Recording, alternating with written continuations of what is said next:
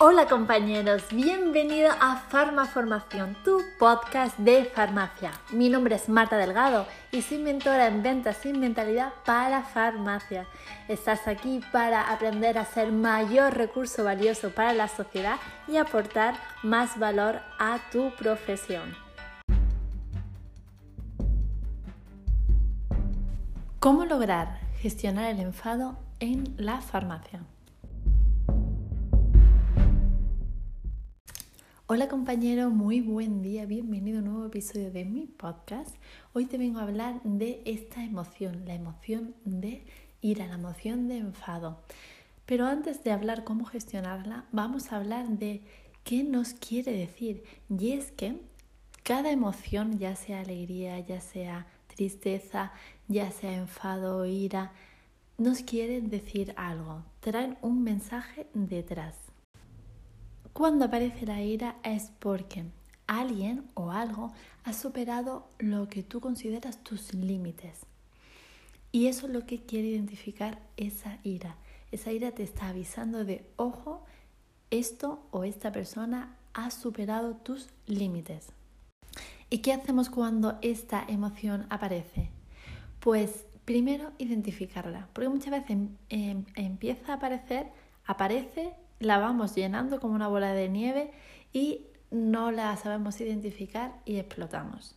Y eso no sería una buena gestión de esta emoción.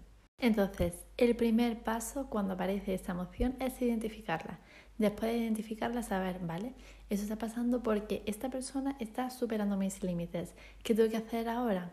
Pon los límites de forma educada, de forma correcta, con, con inteligencia emocional, pero pon los límites.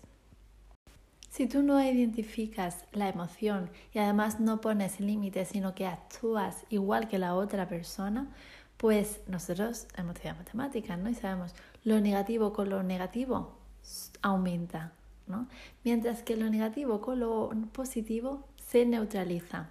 Si tengo enfrente a una persona que está siendo em, borde o malhumorada conmigo y yo me pongo a su mismo nivel, lo único que vamos a crear ahí es una bomba. A ver quién puede más. Y créeme, y además esto tú ya lo sabes, en esa situación nadie gana y te quedas con un pozo desagradable que para el siguiente cliente que venga o la siguiente persona con la que vayas a hablar, eh, no estás igual. Así que como resumen, mi querido compañero, cuando venga una persona negativa, cuando estés con una persona em, que está sobrepasando tus límites, primero identifícalo y segundo, pon límites y actúa de forma positiva, porque lo negativo y lo positivo se neutralizan. Espero que estos tips te hayan servido, pero recuerda, no solo vale con escuchar, sino que también hay que aplicarlo. Puedes seguirme como arroba farmaformación en todas las redes sociales para tener más contenido gratuito. Y recuerda, si quieres ir a por más, puedes inscribirte en mi curso Vende siendo un recurso valioso, donde te voy a enseñar todo esto y mucho más para que tus ventas se den de forma sencilla y práctica, donde tú te sientas cómodo porque sabes que estás siendo un recurso valioso para la sociedad.